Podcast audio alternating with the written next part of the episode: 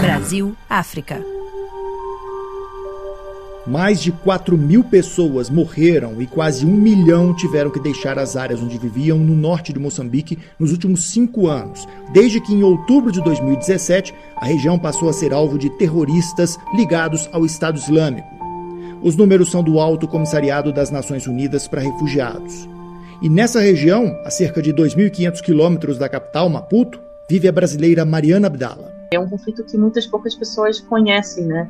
E aqui eu já estou há seis meses e meio e você vai pegando também um pouco as dores do que você vê, né? Você vê é, pessoas que estão há cinco anos se deslocando sem parar, basicamente uma, duas, três, quatro vezes, sempre procurando um lugar mais estável, que viveram coisas muito traumáticas, assim, presenciaram um assassinato de, de entes queridos, filhos que não sabem onde estão os pais, órfãos, mães que deixaram os filhos. Então, isso tudo quando você vai conversando com as pessoas, né? Isso vai, isso vai também te afetando, a empatia vai se aflorando. Então, eu sinto que eu tô já muito, muito impactada com tudo isso, né?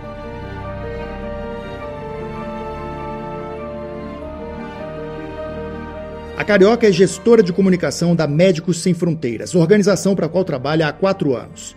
A Mariana se mudou para Moçambique em abril e tem contato direto com os sobreviventes desses ataques terroristas. Ela circula em uma área de difícil acesso para jornalistas. Ao entrevistar essas vítimas, diz que sempre se surpreende com a reação de muitas quando a pergunta é sobre sonhos. Que me impacta muito, que eu escuto aqui perguntando, né, conversando com as pessoas, assim, como nós estamos fazendo uma pequena entrevista. No final, eu sempre gosto de perguntar, e era uma coisa que eu fazia, por exemplo, no Brasil, em outros lugares que eu trabalhei, e a resposta, as pessoas respondiam com mais clareza, digamos assim, ou a resposta era imediata. Mas aqui, quando eu pergunto qual é o seu sonho, as pessoas têm muita dificuldade em até mesmo entender a pergunta, assim, como, assim? O que, que ela está me perguntando exatamente? Aí eu tento, tento explicar, né? Não, o que, que você gostaria que acontecesse?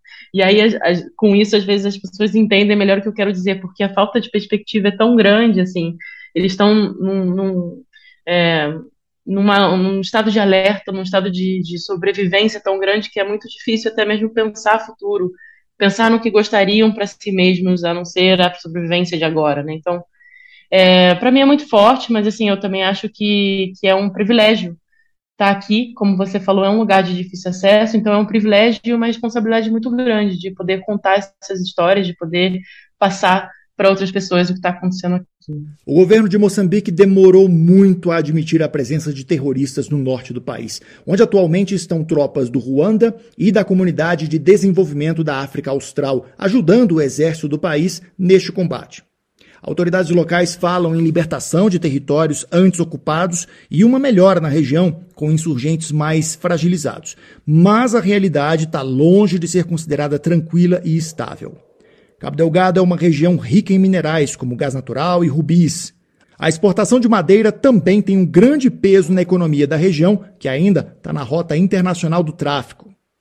Mas a população de Cabo Delgado pouco se beneficia das cifras produzidas pelas riquezas desta parte do país.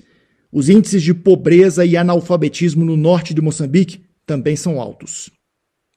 Como praticamente todas as pessoas que trabalham para organizações em países africanos, a Mariana não comenta as implicações políticas envolvendo esses ataques, não.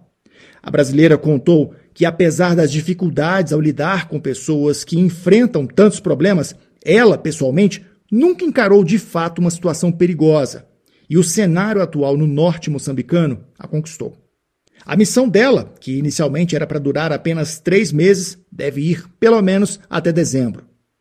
E já que a Mariana costuma perguntar quais são os sonhos das pessoas que entrevista, a brasileira contou qual é o dela. O meu sonho é que todas as crises, todos os pleitos que nós vemos é, em Médicos Sem Fronteiras em diferentes contextos, incluindo o de Moçambique, sejam escutados da mesma forma, né? Que tenham o mesmo peso, que não haja uma diferenciação tão grande. Isso pode parecer muito idealista, mas, mas eu acho que é esse o espírito humanitário, né? Que todos sejam que sejam vistos e sejam escutados da mesma forma. Se eu tivesse que pensar num sonho, algo que eu gostaria muito de ver, seria pelo menos isso, que todos sejam escutados, vistos e, e que a comunicação também tenha um papel igual, a voz dessas pessoas possam ser difundidas com o mesmo peso.